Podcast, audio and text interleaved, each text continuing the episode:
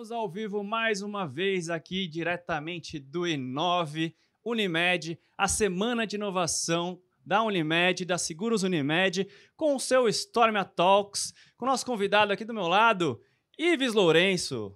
Tudo bem, Ives? Tudo bem, tudo bem. Um grande prazer estar aqui com você, gente. Muito obrigado pelo convite. Show de bola. Do meu lado aqui também, Nog. Tudo bem, Nog? Tudo bem, grande prazer estar aqui com o Ives. E Thiago Fontinhas. Cara, que prazer estar aqui com o Ives, hein, meu amigo. É, tava querendo muito já trazer você aqui. Então ele tá... falou que nem a mãe chama ele de Ives. É verdade. É Ives. Exato. Bravo, então você vê né, quão cara? amigo é. Parece... É que eu tô bravo com ele, na verdade. Brincadeira. Não, Mas, pode, pô, pode chamar de Ivão, igual você Ivan. falou. Ivan. tá liberado. Ivan, meu parceiro, assim, faz um tempo que a gente já tem conversado pra trazer ele aqui pra falar no Storm Talks. E, cara, hoje é um tema maravilhoso aí, cara. Obrigado, velho.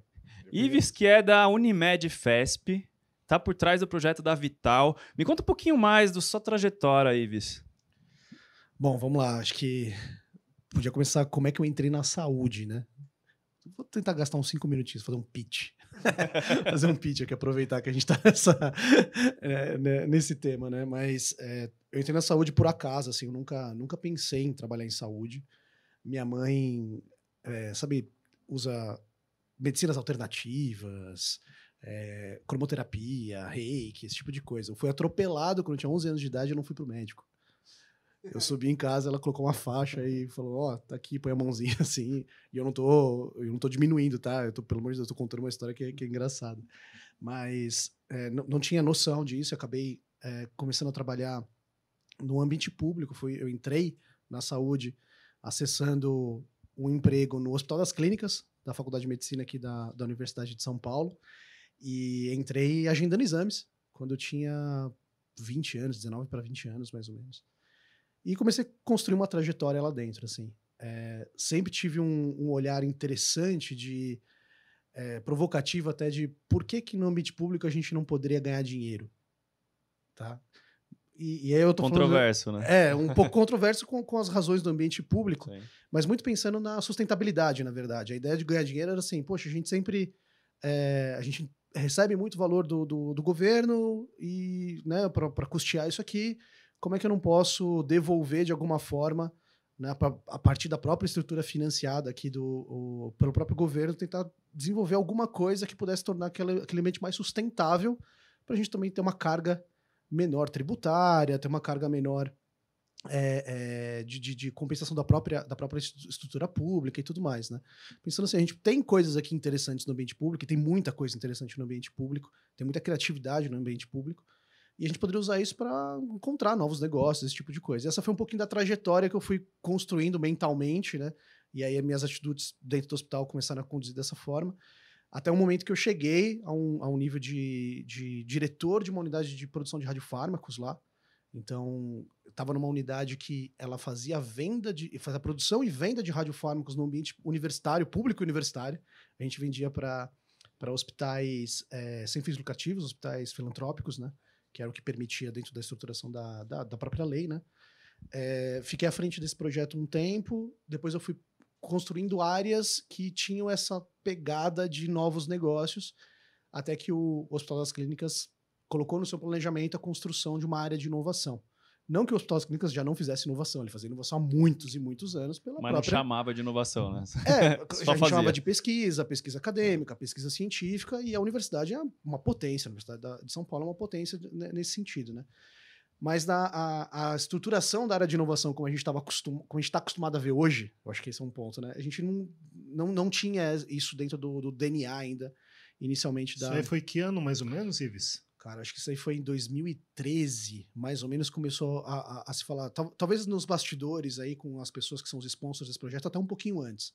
Mas em 2015 foi quando o HC conseguiu tirar o seu, eh, o seu registro, entre aspas, vamos dizer assim, ele, ele foi eh, contemplado na lei para se tornar um ambiente de tecnologia. Né? E aí isso fez ele poder acessar a lei de inovação e uma série de outras coisas. E aí foi quando foi criado o Inova HC. E aí, nessa criação do Inova HC em 2015, mais ou menos, eu comecei a acompanhar part-time esse processo, né? Então, um pouco mais de longe, tinha uma equipe que foi com- é, é, construída para fazer essa condução inicial do projeto.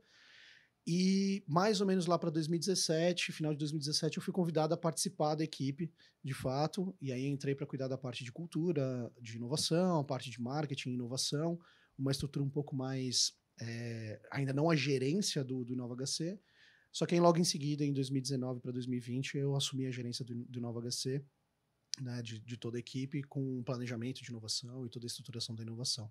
E aí um dos primeiros projetos que a gente fez foi um projeto em parceria com o Distrito para criar o hub de inovação do Hospital das Clínicas, que era o Distrito Inova HC na época. Hoje existe um outro operador desse projeto. Mas foi tudo que a gente construiu lá no, no, no Inova HC, de alguma forma eu, eu, participei ali, seja indiretamente ou diretamente. Mas a, a, configuração atual do Inova HC, isso eu participei bastante. Participei dos projetos com, com a Secretaria de Estado é, de Estado de São Paulo, do, do, da Secretaria de Tecnologia e Inovação, com o Secretaria de Saúde, para os projetos do IDEAGOV, a gente construiu lá junto, que foi talvez uma das primeiras chamadas públicas para inovação é, é, na estrutura estadual aqui de São Paulo. Hoje eles até abriram uma chamada para um marco legal de startups, que talvez seja é, pioneiro no estado de São Paulo, já foi feito em, em, prefeitura, se eu não me engano, salvo engano aqui, mas no estado de São Paulo é o primeiro modelo de, de chamada. Então a gente fez uma construção bem bacana lá, fizemos um projeto grande que a gente chama de, que o pessoal chama de Incube, que é uma estruturação da construção do cientista, da transformação do cientista em um empreendedor, para ajudar a tirar a ciência de base é, daquela estrutura acadêmica e apoiar para a construção de produtos né, para o mercado e startups. A gente tem projetos que, que, que, foram bem interessantes lá, projetos que rodaram no, no Incube e hoje já fizeram até parcerias com grandes empresas para se transformar em, em, produtos de fato de mercado. Então, foi uma história bem bacana que a gente que eu participei lá. E aí, em 2022, eu fui convidado a vir para a Unimed Fesp, né? Então, aqui é a Federação do Estado de São Paulo. Então, não sei se todo mundo conhece a estruturação do, das Unimedes. É isso né, que, é isso que eu ia perguntar, né? O que, que é Unimed Fesp? Então, a, as Unimedes, elas têm, elas têm uma estrutura federativa, a estrutura, uma estrutura, tem, a federação tem a Unimed do Brasil, né, que, tem a, que é a estrutura federal, talvez aí nacional, né, a gente tem o Plano de Saúde Nacional, que é a Unimed Nacional, que tem, né, cobre o território brasileiro inteiro, e a gente tem as federações dos estados e as singulares que compõem é, essas federações, que são afiliadas dessas federações. No caso de São Paulo, que a gente tem a Federação do Estado de São Paulo, na qual eu faço parte, a gente também tem as estruturas de intrafederativas, porque o Estado de São Paulo tem 69 singulares, é o estado com o maior número de singulares, salvo engano, tá? Eu posso errar os números aí, gente, mas pelo amor de Deus, faz um ano e pouquinho que eu tô na, na estrutura Unimed, tá? É, mas, se não me engano, são 69 singulares hoje que nós temos, então, pela quantidade de singulares e até dispersão que a gente tem dentro do Estado, né? É, foram criadas ali as estruturas intrafederativas. Então, a exemplo, Nordeste Paulista, Centro-Oeste Paulista, Vale do Paraíba. Por exemplo, nós temos cinco estruturas intrafederativas, que são essas mini federações que atendem aquela região específica. É, é, é, como se fosse um estado e eles e você tem essas mini prefeituras Ex ali. Né? Exatamente. E aí você tem as singulares que seriam cada município, cada prefeitura, de fato ali com a sua atuação individual, mas totalmente alinhada dentro de um planejamento mais macro, né? E aí eu vim em 2022 para esse projeto, já existia a estrutura do Hub de Inovação a Vital, né? Isso já era uma, uma condução que já tinha sido construída. A Vital é da Unimed Fesp. Da Unimed Fesp. Tá. O, é, é, é, como o, se fosse o, o Hub o Stormia. Exato, tá, exato. Dentro da, da, Uni, da Unimed Fesp, entendi. Perfeitamente, perfeitamente. E é, essa estrutura já existia desde 2019, né? Que, que foi lançado, a, a Vital foi lançada, e a gente veio para um, um objetivo de é, remodelar a estrutura da, da Vital, olhando para uma atuação mais estadual e numa atuação mais voltada a novos negócios. Então, como a gente poderia olhar mais para o futuro, é, olhando muito para as questões comportamentais, para as tendências de tecnologia, as tendências de consumo na própria saúde, e começar a reposicionar, testar modelos e reposicionar o, o que vai ser né, o mercado de saúde daqui a uns anos. A gente sabe que discute-se muito sobre modelos, qual é o modelo de saúde mais sustentável, qual não é, operador assim, operador assado, e aqui, ali, como é que faz, vai cortar intermediário, não vai.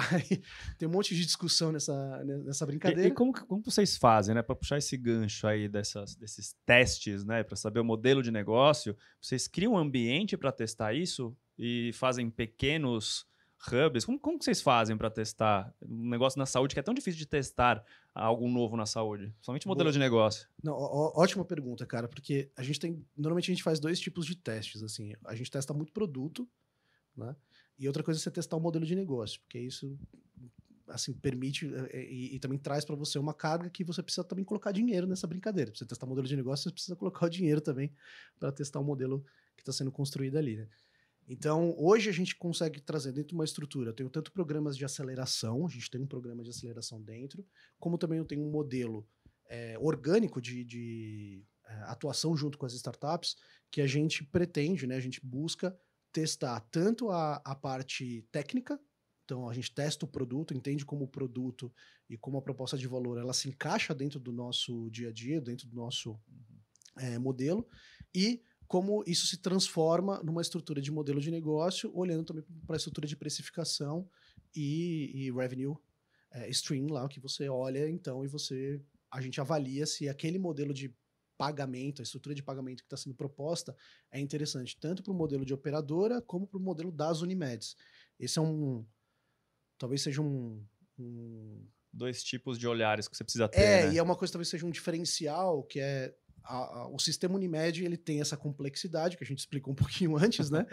e a gente tenta olhar qual o melhor modelo de negócio para esse tipo de sistema complexo. Né? Para não ser. é, eu não faço uma contratação que serve para todo mundo, não é um negócio top-down. Né, que eu contrato na holding e é um contrato para todo mundo que serve. Eu tenho que fazer todo um trabalho de proposta de valor, de validar aquela proposta de valor com cada unidade. As, as unidades têm que ver proposta de valor e tem que, e tem que ver é, vantagem competitiva em atuar com aquela empresa competitiva que eu digo, né? O custo daquilo tem que ser competitivo para ele poder contratar. Considerando a realidade das Unimedes, que você tem poucas Unimedes de grande porte, menos ainda de médio porte, muitas de pequeno porte. Né? Então você tem uma estrutura de é, precificação individual per capita, per capita assim, por Unimed, que talvez não tenha um potencial de compra tão grande, a não ser quando você olha o sistema como um todo. Né? Então, é- essa é a- são as coisas que a gente É olha. que os nem, o, que nem posto de gasolina, né? Para o cara ter rendimento, o cara não pode ter um posto só, né? Ele precisa ter vários que um vai sustentando o outro ali no modelo, mais ou menos esse É. pensamento, assim, pra gente trazer eu, eu um digo, parâmetro eu, diferente, digo assim. é- é eu, eu faço um paralelo até com o modelo de GovTex, assim, que na verdade você não ganha. O, o- é interessante para startup quando quer escalar no sistema Unimed, aí eu já estou dando uma dica para as startups. é interessante você ganhar por volume nessa estrutura, que seria mais ou menos o modelo GovTech. Tipo, você não pode cor- cobrar muito caro da unidade, porque a gente tem muitas vidas. Quantas vidas são hoje? A gente tem 37% do market share, né? A Unimed 19 Unimed- milhões. mais ou 19 menos, milhões e Sim. meio, sei lá, de vidas. Cara, não dá pra você cobrar 5 reais de vida. Cara, você vai quebrar o sistema, entendeu? Então você tem que cobrar centavos. É a mesma coisa se você olhar pro. Se você for fazer um contrato no SUS. Se eu for fazer um contrato no SUS de uma startup, eu tenho que comprar, cobrar centavos, mas você ganha no, no alto volume de transações que você vai ter. Por isso a gente testa um modelo altamente escalável, se ele tem uma escalabilidade grande, se ele tem uma estrutura de precificação que sustenta esse modelo a, a- a longo prazo. É, tecnicamente ele consegue se desenvolver tanto do ponto de vista de gestão quanto do ponto de vista é, operacional ali do produto e uma série de coisas. Então, a gente tem um modelinho que a gente faz isso, que a gente olha desde a ideação até o modelo de escalabilidade que a gente tem construído.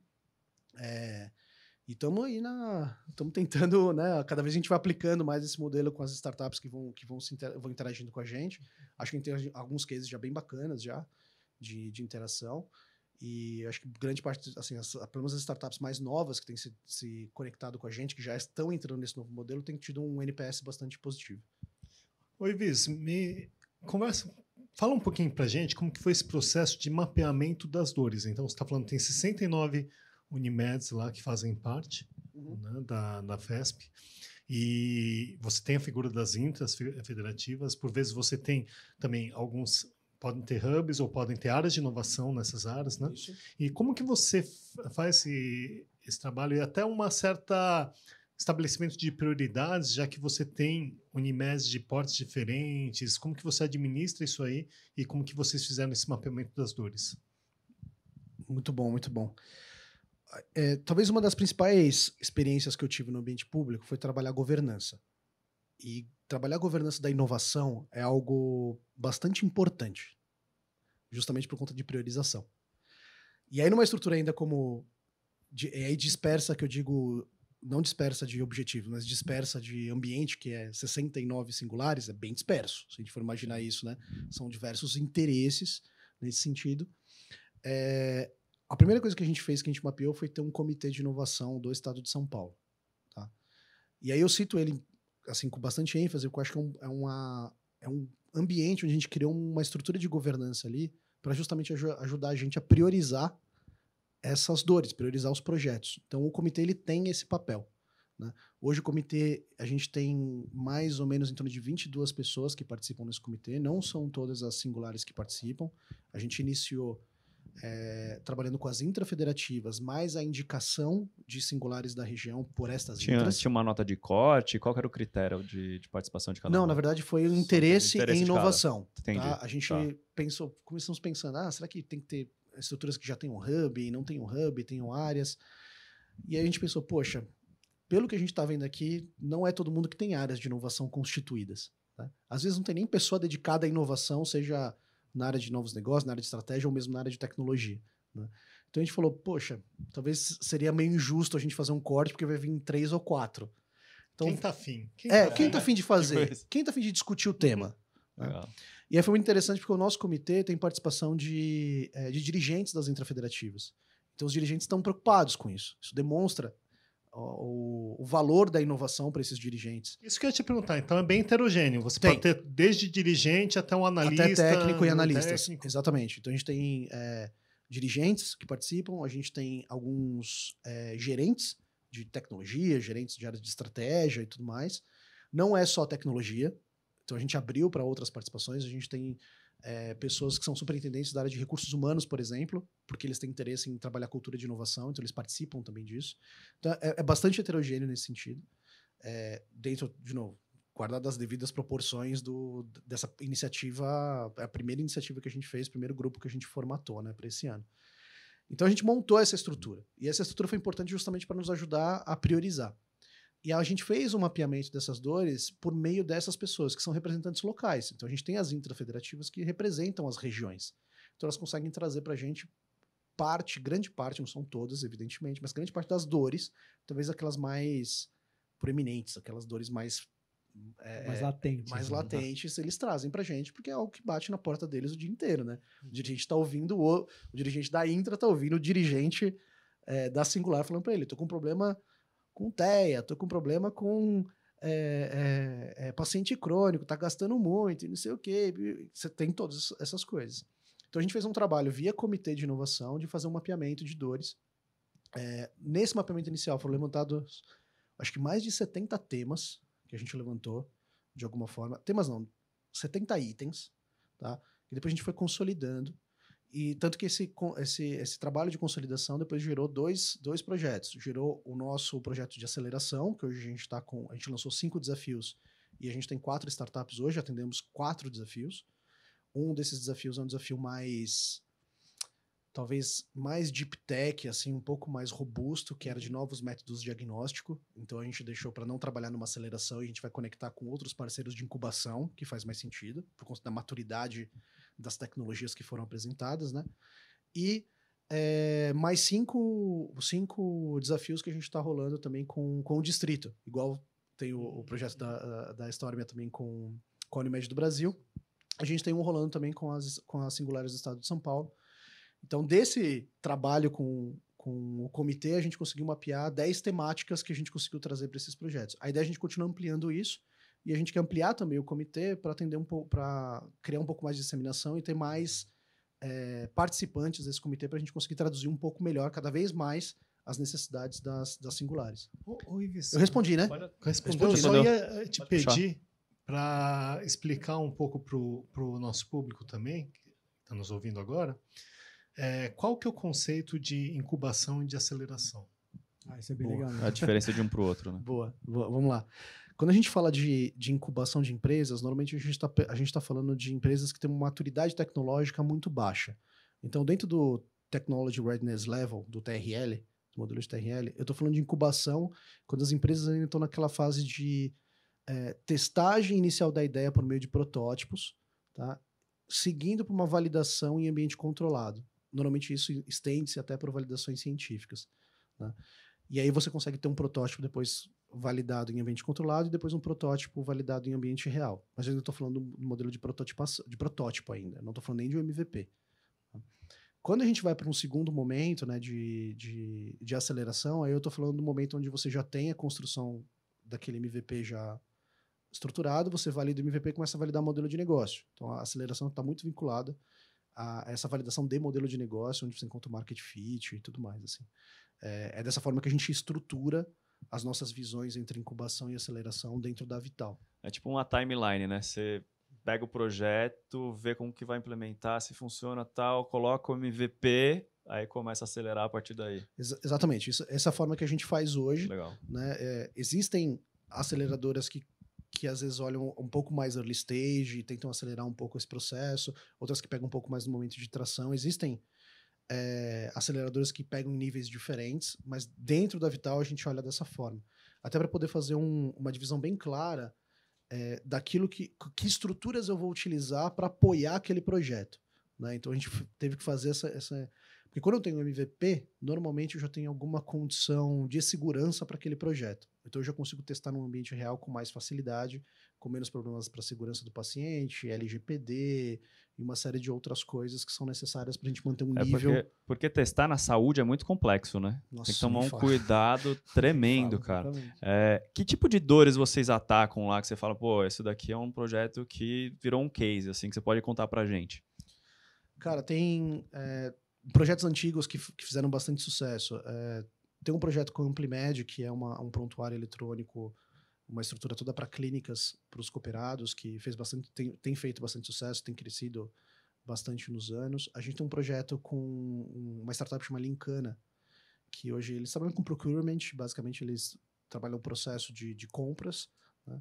E a gente fez produtos específicos para qualificação de rede junto com eles. É um projeto muito bacana, porque a gente usa a estrutura de procurement para fazer a qualificação e avaliação de qualidade da rede prestadora. Documentação da rede, Documentação da rede é muito bacana. vigilância sanitária. Muito bacana. Até porque a Unimed FESP hoje, ela trabalha com, na verdade, sem rede, né? É sempre, basicamente, nove, é, vamos falar, 100% da nossa estrutura, para não dizer 100%, vai, 99,99%, igual anticoncepcional, 99,99% né, da, a- da estrutura, ela é uma estrutura, a gente usa a rede prestadora para atendimento. Então, eu preciso ter uma qualidade de rede, é importantíssimo, é um, é um é, é um, basicamente um core business nosso é avaliar a rede. A gente precisa ter essa estrutura. Então, são, case, ba- são cases bem interessantes, porque um é um case de escalabilidade interessante, que tem trabalhado com, com, é, com os cooperados de maneira geral, né? Estão trazendo prontuário, trazendo conexões com o aplicativo para agendamento online, telemedicina, uma série de coisas via é, a Amplimed, por exemplo, essa startup. O da Lincana é uma cocriação de um produto novo que a gente fez com eles que tem essa, essa função de qualificação da rede. Tem outros projetos que poderia falar, estou dando esse- esses dois exemplos. O Ives, é, tira uma dúvida. Eu vi que você tem trabalhado muito em construção de novos produtos, serviços, programas de, de saúde também, mas você comentou de, de deep tech, assim, de, de um negócio muito mais ligado até à universidade. Aí eu queria que você contasse por quê, porque você veio desse nicho, né? Você veio dessa conexão de transformar cientista em empreendedor. Como é que você tem trabalhado isso? Como é que você pretende trabalhar isso, né? Porque isso é um, isso é um desafio também, né? Você muitas vezes você precisa desse, desse, dessa tecnologia que é de P&D mesmo, de coisas que estão nascendo dentro da incubadas em universidades. Né? Explique P&D, P&D é pesquisa e desenvolvimento. Pesquisa e desenvolvimento. desenvolvimento, né? R&D também, que o pessoal... É, tá- R&D, Research depende de onde, de- depende de onde você vai falar, depende... MVP, né? Tem tudo, tudo em inglês, né? É, cara, assim, a gente. é, eu sou suspeito para falar sobre esse processo de conexão com a universidade. Eu, eu acredito muito na, naquela, naquela visão do triple helix, então da hélice tripla de inovação, onde a estruturação dos ambientes de inovação dos ecossistemas de inovação se constroem a partir das universidades, do Estado e da indústria. né? Então, é- essa conexão, para mim, ela é, ela é fundamental. né? Algumas pessoas já falam de 4 hélices, 5 hélices, já vi algumas coisas assim, mas acho que essa base é fundamental que, que a gente tem teórica do triple helix, ela, ela é extremamente importante, eu acredito muito nisso, eu acho que você tem todos os ambientes ali, você tem a- o governo fazendo o fomento, que eu acho que é um papel fundamental, tanto regulatório quanto financeiro. É, historicamente, a gente sabe que as grandes tecnologias são fomentadas pelo Estado, Não adianta ele falar, ah, é porque a indústria privada fez aquilo. Não fez sozinho. Gente, esquece. Pegou dinheiro do Estado para fazer. Seja ele pela lei do bem, seja ele com isenção de, de fiscal, pegou dinheiro do Estado. Então, existe um papel fundamental do Estado para fomento da inovação. A gente tem a universidade que é onde a gente tem as melhores cabeças de desenvolvimento tecnológico, metodologia científica para validação. Então, você traz uma segurança para o processo que é gigantesca. E você tem a indústria que tem o know-how de como transformar aquilo no produto e como chegar na mesa das pessoas. E eu estou falando da forma mais simples de chegar na mesa mesmo, chegar na prateleira, porque de fato você pode ter produtos que chegam na mesa, chegam na prateleira. Né? Então, é, eu acredito muito nesse modelo. Então, o que a gente tem olhado lá na, é, na Vital, nessa estrutura da Vital, é justamente como a gente pode olhar para as estratégias que a gente tem hoje de negócio e conectar com hipóteses que estão nascendo lá na, na universidade. Seja ela por meio de tecnologia ou seja ela por meio de aplicação de- dessas tecnologias. Então, você tem a, a tecnologia em si que está sendo desenvolvida, pode estar sendo desenvolvida na universidade, e você tem a aplicação da tecnologia que já foi desenvolvida em algum outro momento, mas está sendo aplicada de uma forma inovadora dentro da universidade, por meio das pesquisas acadêmicas e científicas. Mas não é um trabalho fácil, porque a, o accountability disso, a forma que você gerencia expectativa com o seu board, com a sua diretoria, com expectativa de ROI, expectativa de investimento, é outro mundo. Se a gente falar, ah, eu quero trabalhar com startups, né, para acelerar, e aí eu quero validar logo para conseguir ter um ROI daqui um ano, de pelo menos um múltiplo de 3. Ah, se tiver um ROI de 10, não vale a pena. Cara, quando você vai para esse mundo de, de ciência, tecnologia de deep techs aí mesmo, biotecnologia e tudo mais. Um parênteses, biotecnologia é um negócio que o Brasil podia ser uma potência em biotecnologia. Infelizmente a gente não tem é, é, Não tem fomento o suficiente, né? não tem, não tem as estruturas, mas aí todo mundo peca. O governo peca, é, talvez as universidades um pouco menos, mas a indústria também peca. é, são poucas indústrias que trabalham é, olhando para esse mercado. É um mercado gigantesco e potencial enorme no Brasil. Fecha parênteses. É, então a gente tem é, é um outro mundo. Então a gente tem uma, a- um pouco mais de cuidado para trabalhar isso. Assim, realmente a gente está num mercado que precisa de uma transformação rápida. A gente é cobrado por resultados a mais curto e médio prazo, no máximo médio prazo, e talvez médio prazo seja seis meses. né, essa brincadeira, a gente está num, num mercado que está se transformando muito, e aí quando você entra numa estrutura em que só a parte de validação daquela tecnologia pode demorar dois anos, cinco anos, como é que você trabalha essa expectativa com um board, por exemplo? Então, é um trabalho cultural inicialmente, e uma estratégia que tem que ser muito bem estabelecida, muito bem abordada, para você poder construir essas pontes com esses, esses atores, essas universidades, por exemplo. Parques tecnológicos também poderiam talvez ser é, incluídos nesse, nesse ponto. O parque tecnológico ainda tem uma vantagem, porque o parque tecnológico normalmente ele já traz a startup constituída de base tecnológica na sua estrutura, mas isso não, não diminui o tempo de projeto. Então, assim, você não vai ver uma biotech estruturada se ela não tiver menos de dois, três anos. Enquanto isso, ela ainda está muito na fase inicial. Então, é um baita desafio, cara. É um baita desafio porque você precisa fazer esse trabalho cultural num nível altíssimo de governança da, da empresa. né? Então, você precisa ter uma estratégia muito bem formulada nesse sentido. A gente está começando a engatinhar nisso, a gente fez algumas eh, parcerias agora com ambientes tecnológicos e, e incubadoras, para a gente começar a entender como que é esse, esse movimento. A gente fez uma live recente com os nossos parceiros, que é o CIETEC, o CIETEC da USP, a incubadora aqui da USP, da Universidade de São Paulo. E foi muito interessante, mas assim, foi apresentado como. Vou falar besteira aqui, na verdade, porque eu não, eu não, não sei nenhum detalhe técnico, tá? Mas assim, teve uma mudança de molécula XYZ que mudava alguma coisa no sangue da pessoa. Aí você fala assim, meu Deus, o que que a gente tá falando, né? Ela tem um protótipo? Cara, ela fez meia dúzia de teste. Com a hipótese que ela tem. Ela não tem nenhum, ela não tem nenhum protótipo um nível assim que você consegue ver, porque ela tá falando de um projeto molecular. Como é que você tangibiliza isso para uma para um board? Entende? Cara, É- é, é um desafio bastante. É. Isso Bastante é muito, grande. muito interessante, até com a conexão que a gente vai fazer na, na sexta-feira, falando de futurismo. Eu, eu tenho um professor que ele fala assim que se você quer entender de tendência, além de olhar comportamento, mas entender de tecnologia, você tem que tá- ir na universidade, que esses caras estão, tipo, o que é publicado em livro, é, é coisa que já está sendo estudada há mais de 10 anos, é 5, 6 anos atrás. Agora, você quer saber o que é tendência mesmo? É olhar a molécula que mexe no cérebro e falar assim, cara, isso aqui vai mudar a forma como a gente pensa em, em farmaco daqui tanto tempo. A gente fez o trabalho agora, né, é, e aí para posicionar, né? Toda a nossa estrutura de inovação hoje está dentro de uma empresa do, do grupo Unimed, que é a FESP Participações, que tem sua estrutura de CVC ali, né? O que, que seria a CVC, é, cara? Corporate Venture Capital, né, para falar. Então, é a estrutura abre, de, abre de investimentos. glossário. É a estrutura de investimentos de, de risco, investimento em, em empresas, né? É, alinhados à estratégias da, da estratégia da corporação. Então, é, no modelo de CVC, você olha além do ganho financeiro, que um venture capital olha normalmente, você também olha para o ganho estratégico que a empresa tem.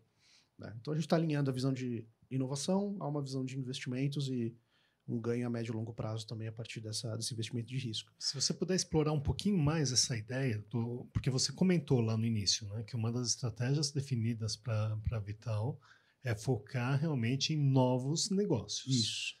Então, fazendo essa conexão com novos negócios, como que a Vital, qual que é a estratégia da Vital para ampliar esse guarda-chuva de o portfólio de negócios? É, é adquirindo startup, é comprando equity, é, é modelo de parceria? Como que vocês estão Perfeito, concebendo isso Perfeito. Aí? A nossa, a nossa concepção, assim, a gente tem duas estruturas, a gente tem a, a Vital, ela vai ser no, o nosso braço de operação da experimentação dessas teses. Então, ela é a nossa aceleradora, é, vou falar barra incubadora, mas guardar as devidas proporções, é a que vai fazer a interação operacional com esses ambientes e com esses atores que a gente está montando de ecossistema para a gente conseguir traduzir as estratégias da, da FESP como um todo.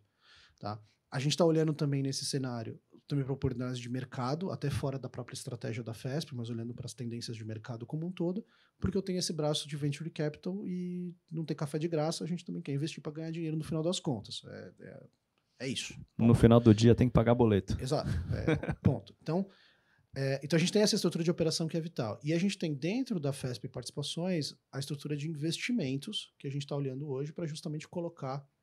A gente separou essas duas coisas até para que a gente não, a gente não talvez é, inviabilize algum tipo ou enviese algum tipo de, de estrutura de experimentação por conta de, um, de uma demanda específica de retorno financeiro que pode acontecer. Mas vocês chegaram a montar um fundo para isso? Com, de onde vem hoje, esse dinheiro? Hoje a gente não trabalha com fundo, a empresa, ela, a gente faz integração de capital social dentro tá. da empresa, e aí esse capital depois é, é integrado nos outros. Né, é que tem muita gente que faz isso com fundo perdido até, né? Que ele pega, não, é, pega tem, um várias fundo, estratégias, é, tem, estratégias tem várias estratégias. É. No nosso caso, a gente está sendo um pouco mais conservador ainda, porque é o primeiro movimento que a gente está fazendo nesse sentido. A gente já investiu em empresas, né? A uhum. gente tem JV com empresas, são empresas até é, conhecidas no, no, no, sistema Unimed, a Biodoc que que é a Interol. Cara? JV Joy é Joy Venture. Joy fazer uma Joy, desculpa. Não é, não, é, não, não é do joelho. Ah, é do joelho. joelho. É, fazendo uma Joy Venture, ou seja, criando, empresa, criando uma, uma, terceira empresa a partir de duas empresas que já existiam. Então, a gente tem projetos com a Biodoc e com a Interol, que são empresas que nasceram desse processo. Então a gente já tem uma. A Vital é sempre majoritária ou não necessariamente? Então, a Vital ela não, ela não entra ah, não, nisso. A, é a FESP parte. Isso.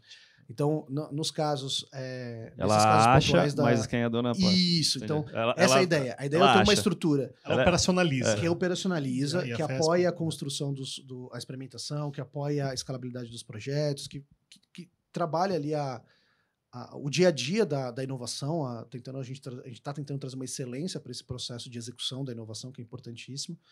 É, tem trabalhado muito nisso. E, e aí eu tenho participações que olha uma estrutura de investimentos mesmo, um pouco mais robusta, que tem um olhar um pouco mais vinculado ao venture capital, que olha para essas oportunidades de investimento. Né?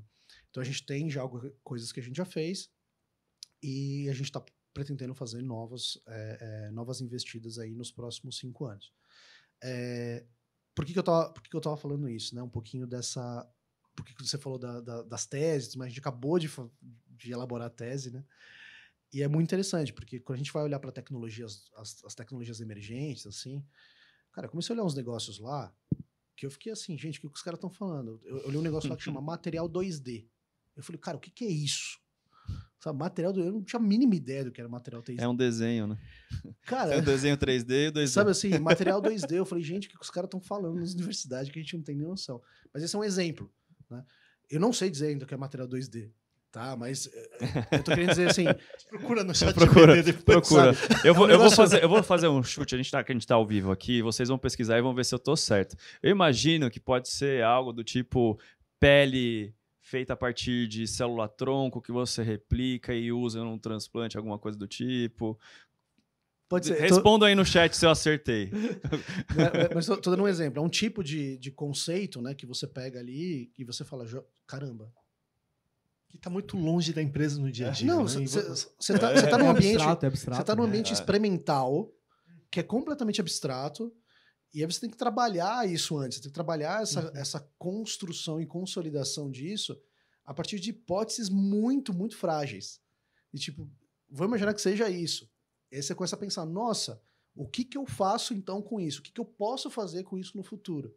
E como é que você começa a estruturar os testes disso a nível, assim, molecular, talvez? Uhum.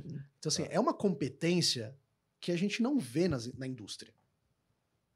A indústria De não tem tempo, né, pra fazer isso também. Outros mercados fora, a gente tem essa competência na indústria. Quando a gente olha para o mercado alemão, né? Sim, por exemplo, a gente tem estruturas é, muito bem montadas de é, cientistas que estão na universidade ganham bolsas para atuar dentro das indústrias, testando hipóteses da universidade dentro da indústria. Aqui a gente não vê isso, exceto talvez ambientes da, talvez da indústria farmacêutica, talvez a gente tenha alguma noção de Acho que um pouco do agro, a Embrapa faz um pouco disso, coisa e tal. Tá- é, tá, algum- mas assim, é, um, é um setor mais produtivo. Sim. Quando a gente olha para o setor de serviços, a gente já viu uma estrutura dessa em operadoras de saúde, em seguradoras? Não, né? Cara, é um negócio meio, meio difícil, né? Meio abstrato mesmo, meio anos-luz, assim, da Não, nossa, muito. da nossa realidade, né? Então, por isso que eu falo, é, eu gosto muito, mas é um trabalho... é, na, assim, na estrutura da universitária, quando eu estava, era muito mais simples falar disso. Muito mais fácil falar sobre isso. O nosso desafio era o contrário, era como trazer a indústria. Mas isso requer uma visão de longo prazo da, da empresa, da organização. E o grande problema, talvez, aí, é, que a gente observa é essa sede para resultados de curto prazo no mercado em geral. né? Como trabalhar essa dualidade? Eu acho que a gente tem um, um longo caminho para desenvolver um, um modelo que responda realmente o que a inovação pode entregar de valor. A gente, a gente tenta diminuir a inovação para ROI. Eu acho que tem tantas outras coisas que a gente pode fazer. Quando a gente olha para a capacidade de aprendizado, geração de conhecimento a partir do processo de inovação que é aplicado na empresa, isso a gente não sabe medir hoje. A gente mal consegue, às vezes, medir treinamento e desenvolvimento. Está dando certo o treinamento e desenvolvimento que a gente faz, isso está gerando mais valor para o meu produto final na ponta, né? As, as áreas de gestão de pessoas têm essa, essa problemática. Isso é bem. É é inovar o jeito de mensurar o que De você está fazendo, né? Isso Exatamente. é inovar com É, mensurar exatamente. isso. Porque tem toda, todo, esse, todo esse ambiente aqui atrás, que, que a gente está falando agora, desde a da ideia da do início da linha de pesquisa na universidade, para as primeiras pesquisas acadêmicas, para depois transformar isso numa pesquisa científica instrumental, para depois aplicar isso. Cara, isso aqui tem um longo e tenebroso inverno. É, não, de fato, assim, é um longo e tenebroso inverno, assim, que você, pode, você tem tecnologias que estão sendo construídas há 10 anos. E ainda não chegaram no nível de maturidade para chegar, pra chegar ao público. Mas alguém está olhando isso lá atrás, né? E, é uma, e talvez esse trabalho de eh, foresight, de future thinking, isso que está começando a crescer hoje nas, na indústria como um todo, até muito movimentado pelo próprio contexto que a gente tem de transformação, eh, isso pode ser um dos gatilhos para a gente começar a olhar isso com um pouco mais de seriedade e começar a entender assim, cara, a gente precisa começar a construir futuros desejáveis Exatamente. a partir dessas hipóteses que a gente monta e aí começar a construir aqui no presente qual o caminho que eu quero trilhar e aí começar a construir as, as estruturas de, de, de monitoramento disso, porque você vai ter que criar gates, é, você vai ter alguns, alguns portões, alguns marcos que você vai ter que é, comemorar, porque senão você desengaja também. E eu acho que é aí que tá o, o X da questão. Eu não tenho essa resposta hoje. Eu, não- eu realmente, assim, eu- ah, você sabe como fazer? Cara, não sei, sou super sincero. Mas, É assim, eu o WIP, né? Work in progress. É, é super, é super work in progress, a gente vai, vai construir isso. a gente tem já começado a, a tentar monitorar alguns níveis de investimento, por exemplo. Então, quanto que eu estou investindo em projetos H2, H3? H2, H3, horizonte 2, horizonte 3 de inovação. Perfeito. Na, na teoria dos, dos horizontes de inovação, a gente está falando de projetos adja- Pesquisa aí, adjacentes. ó, horizontes McKinsey. a gente está falando de projetos mais adjacentes e projetos que atendem outros mercados e, e tem uma estrutura mais transformacional, né? E a gente tem que começar a medir um pouco quanto investimento a gente está fazendo nesse, nesse sentido, para a gente começar a ver se a gente está mudando E, cultura. cara, eu queria até fazer uma provocação. É, até pra, pra gente mesmo, né? Quanto que eu tô poupando em, em gastar com coisa que não vai dar certo, né? Porque quando eu começo esse processo de experimentação, eu, tam, eu tô investindo um dinheiro, às vezes menor, mas o quanto que eu consigo poupar? Eu acho que isso a gente tem que começar a trazer. Eu poupo muito, às vezes, em, em, começar, em, em- botar é, meu trabalho e botar suor em coisa que não, lá na, a, a- a curto prazo, às vezes, também não vai dar certo, né? E, e essa é a gestão do conhecimento do aprendizado que é difícil de fazer. É. Ela é difícil de fazer. Assim, hoje a gente já tem dificuldade de falar sobre falhas do processo de inovação, que é, a gente aqui todo mundo fala super natural. A gente sempre fala, ah, experimentação tem que falhar, falhar rápido, tal, tal. Mas tem, tem gente Mas que quem é fala, que cara, discute tem que, errar, falha? tem que errar menos do que a, Então, mas, é, mas assim, mas que quem discute, mais, né? quem discute falha É. hoje? Esse, esse é um ponto fundamental. A gente fala muito de falhar rápido, mas quem discute falha? quem sente e conversa sobre Porque esse, esse talvez seja um processo de aprendizado nosso. Vamos discutir o que a gente errou dentro dos projetos Como incorporar esse e aprendizado? como incorporar esse aprendizado, internalizar o aprendizado no processo. Então, assim, tem algo que eu aprendi ali que eu consigo mudar o meu pop. Tô indo pro, pro detalhe do detalhe, mas assim, será que existe algo que eu consigo internalizar no meu POP, processo? procedimento operacional padrão. Procedimento operacional padrão. Eu já achei que era N5, Justin Timberlake, mas, é, já entendi. Evidentemente que Uma eu, só gente- refrigerante antigo. É, eu tô exacerbando aqui, né? Eu tô exagerando, mas tipo, talvez não, talvez não exagerando, mas assim, tô dando um exemplo muito específico, mas é, como é que você pega aquele aprendizado e você fala, nossa, eu descobri que isso aqui não, faz, não traz valor nenhum, vou mudar meu canvas de projeto, porque isso aqui não faz sentido. Isso aqui só, só fez gastar meu tempo. Né? Eu É gastei difícil, um cara. tempão aqui nesse negócio e não, eu devia ter gastado mais tempo em, sei lá, trazer mais stakeholder, não sei, pro projeto, trazer mais partes interessadas. Já estou traduzindo, tá? peguei, peguei. Mas assim, é, é um, é, é um, é um baita desafio e eu acho que tem esse, é, é, é, essa forma de mensuração, essa forma de, é, de apresentação de resultados da inovação ainda é muito incipiente. Assim, a gente usa muito ROI. Tudo bem, ROI é interessante, você precisa ter ROI.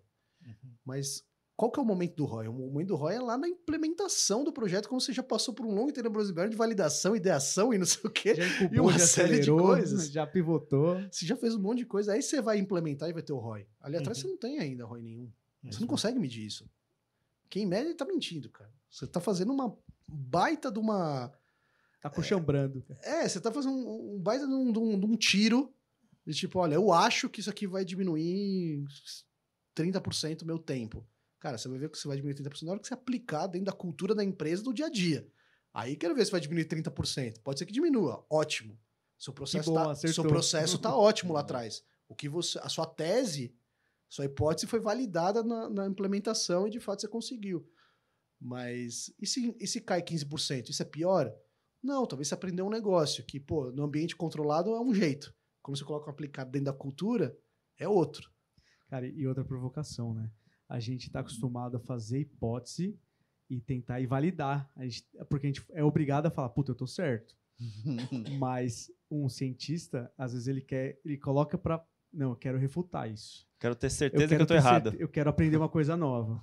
E como é que a gente traz isso pra dentro de casa, né? Como é que eu chego e falo assim, cara, a minha hipótese é essa, mas eu quero estar errado. É, um, é uma cultura, tem que mudar muito a cultura, né? E aí entra muito no que você falou, né?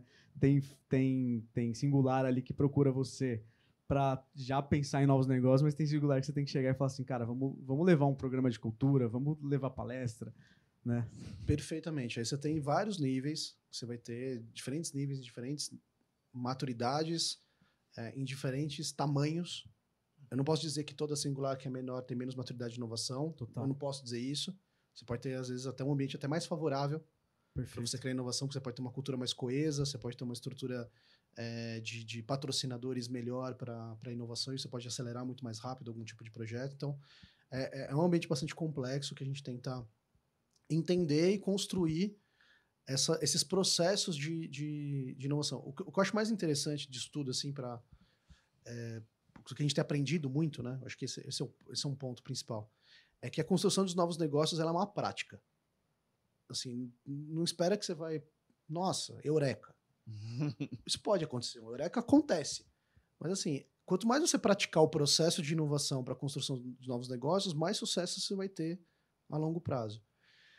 E eu acho que é aí que é um, que é um dos segredos, assim, que talvez a gente possa se empenhar mais. Quanto mais a gente conseguir é, executar os processos e, e, apoiar a construção, né, toda essa estruturação de um processo de inovação coeso para a gente aplicar sempre.